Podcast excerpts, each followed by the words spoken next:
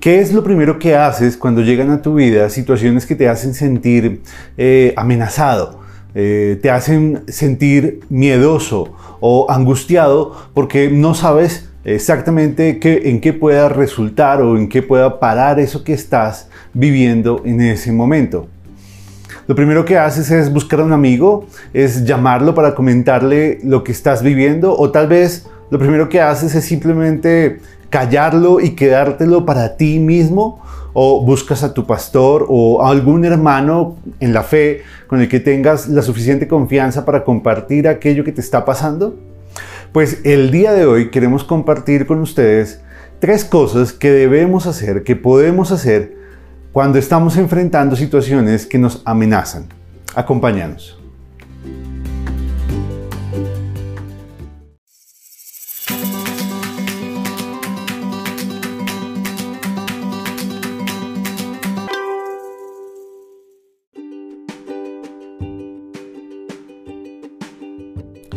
Segunda de Reyes, capítulo 19, verso 14, dice, Entonces Ezequías tomó la carta de mano de los mensajeros y la leyó, y subió a la casa del Señor y la extendió delante del Señor.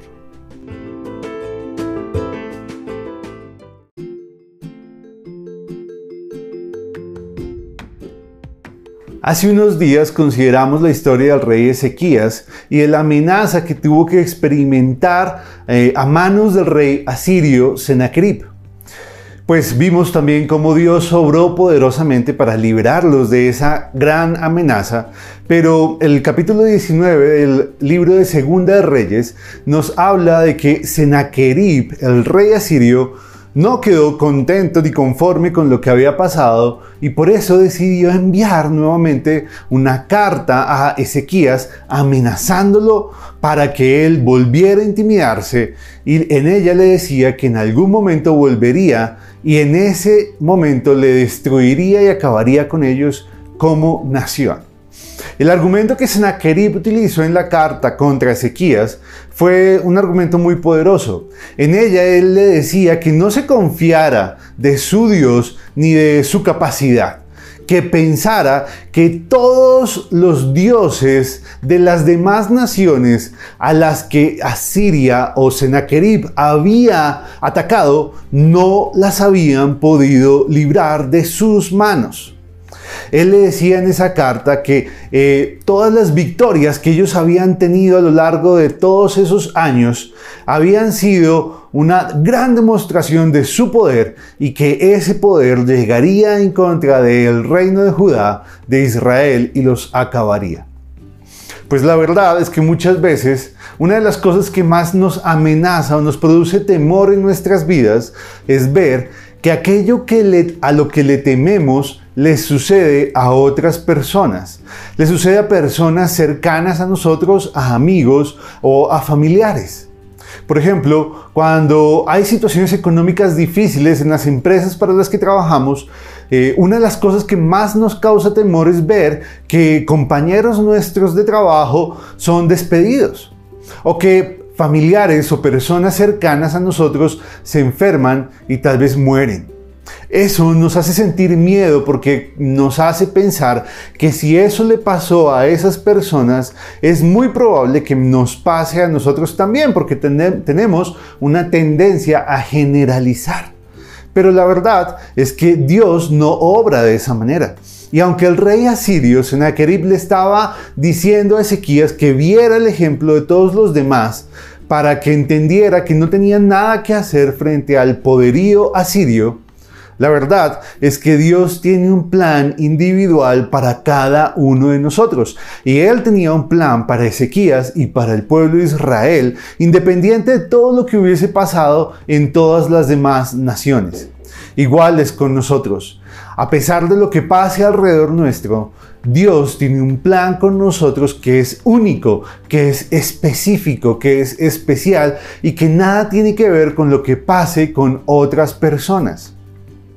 Pues Ezequías, cuando recibió esa carta, hizo tres cosas muy importantes que nosotros debemos eh, imitar, debemos hacer cuando enfrentamos situaciones que nos amenazan, que ponen en riesgo nuestra estabilidad o comodidad o bienestar. Lo primero que él hizo cuando recibió esa carta fue llevarla ante la presencia de Dios en la casa de Dios, en el templo de Dios. Él llevó esa carta como un símbolo en el que él estaba expresando todo ese temor que había en su corazón a causa de las amenazas del rey asirio y en la casa del Señor él entregó esa carga a los pies de Dios.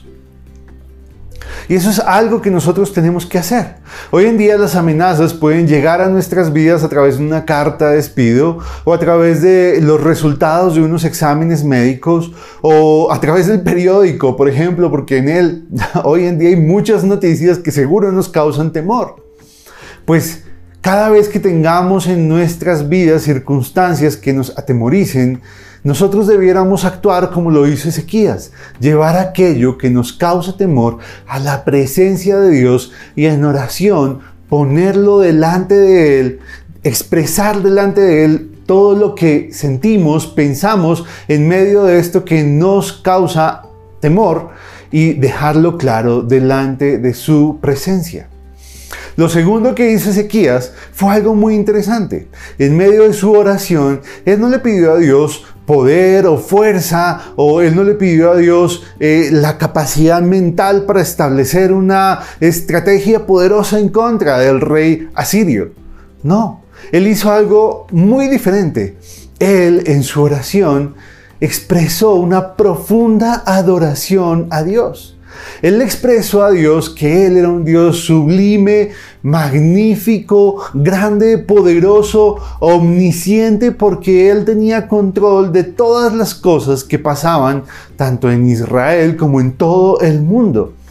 Y Él le adoró, Él adoró a Dios y expresó todo lo que había en su corazón con respecto a él. Él recordó en ese momento la historia de Israel y se acordó seguramente de las obras de Dios a favor de ellos durante cientos de años. Y uno diría, pero ¿cómo así? ¿Eso qué tiene que ver con mi temor, con la situación que me amenaza? Y lo que pasa es que la adoración tiene un poder impresionante en nuestro corazón. La adoración nos permite entender quién es el que está con nosotros, quién es el que vela por nosotros, quién es el que lucha nuestras batallas. Y ese es Dios. Y cuando comprendemos y traemos a, nuestra mente quién es Dios, y podemos adorarlo, nos damos cuenta que aquello que estamos viviendo, aquello por lo que estamos pasando, no se compara en nada con el poder de nuestro Dios. Y vemos en perspectiva el problema y nos damos cuenta que en la balanza nuestro Dios es mucho, mucho, mucho más grande que el problema que estamos enfrentando. Y lo tercero que él hizo, que Ezequías hizo, fue eh, expresar la verdad del problema. Y además de expresar la verdad del problema, hacer su petición a Dios. Ezequías le dijo que sí, efectivamente, eh, el rey asirio había tomado todas estas ciudades, naciones, y las había acabado.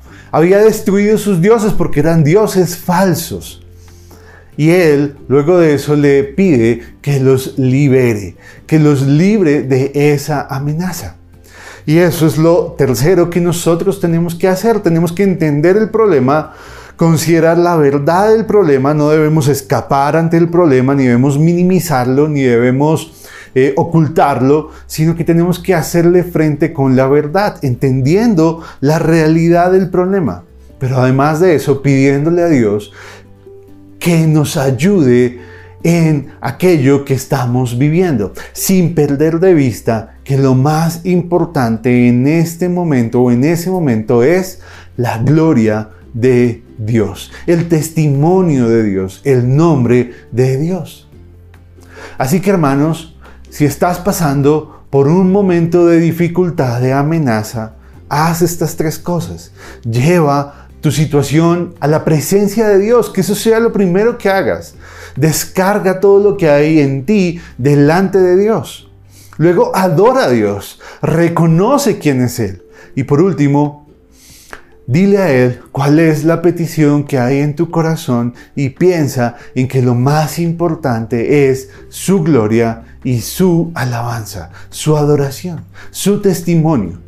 Que tu vida y la mía sean un testimonio para la gloria de Dios y que el Espíritu de Dios nos ayude a recordar estas tres cosas cuando enfrentemos situaciones que pongan en duda o nos amenacen en nuestro día a día. Que Dios nos bendiga. Hasta luego.